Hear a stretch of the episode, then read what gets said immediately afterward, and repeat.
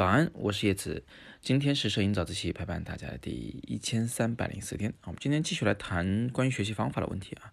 正好有一位同学呢，叫做但愿人长久啊，他在前两天早自习后方留言，他的问题大概意思就是说，呃，看别人照片的时候，自己总能发现一些缺点，呃，那但是自己的照片呢，给别人看的时候，别人又能发现一些缺点啊，那这是不是说明旁观者清呢？你说的非常好，就是旁观者清。那呃，这个道理啊，我想给大家仔细的讲一讲，就是为什么我们拍照片的时候，别人总比自己更能发现问题。那你知道呢？就是我们有时候去拍照片的时候，是付出了很大的努力的。比如说，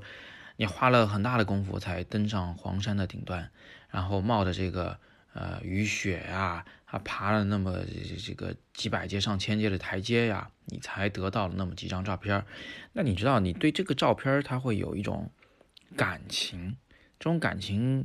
就是我家孩子，你知道吧？就是孩子都是自己家的好，我这么辛苦才拍到了这个照片，那一定是个好照片。那么你在整理这些照片的时候呢，你就会发现，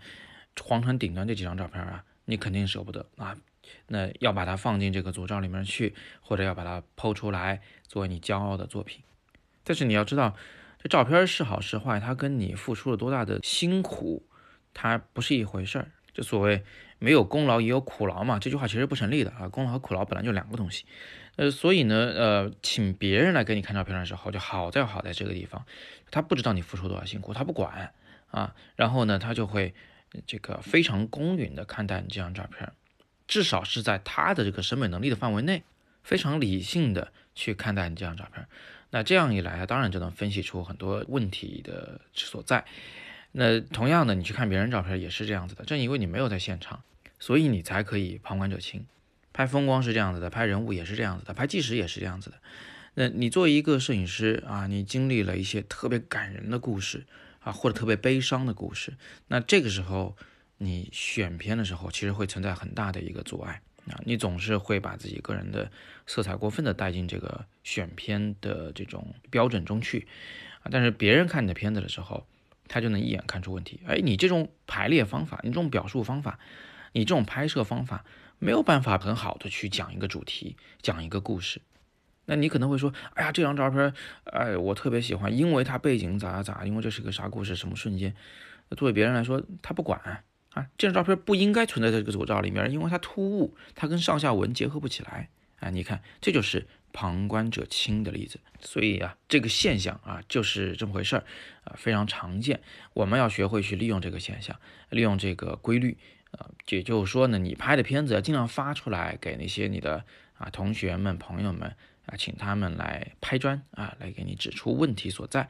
咱们不是有那么多的这个摄影早自习的微信群嘛？你就把片子呢源源不断的发进来啊，我们一起来点评。别人的批评你不一定要接受，但是呢，或许他会对你有一些什么样的啊完全不同的启发啊。顺便，我在这里再号召一下啊，咱们的这个摄影早自习的群里边啊，呃，不要搞那些吹捧那一套啊，这个特别好啊，这个我喜欢啊，啊，你真是大师啊，读啊得味啊，不要讲这一套，你就直接讲，就是你觉得这个照片，嗯，哪个地方是你最喜欢的，哪个地方是你不喜欢的。哪个地方是你觉得可以改进的？讲这些实在的东西啊，这个才是咱们大家一起学习的一个啊最理想的氛围。那么在这里呢，我也先带个头啊，我先发一张我自己拍的照片，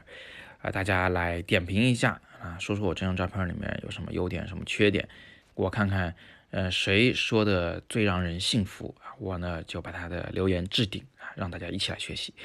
好，那今天我们就先聊这么多啊，今天聊的是旁观者清的事儿。那么，如果你想学习更多的摄影知识，欢迎点击底部阅读原文，进入我的摄影网校。今天是摄影早自习陪伴大家的第一千三百零四天，我是叶子，每天早上六点半，微信公众号“摄影早自习”，不见不散。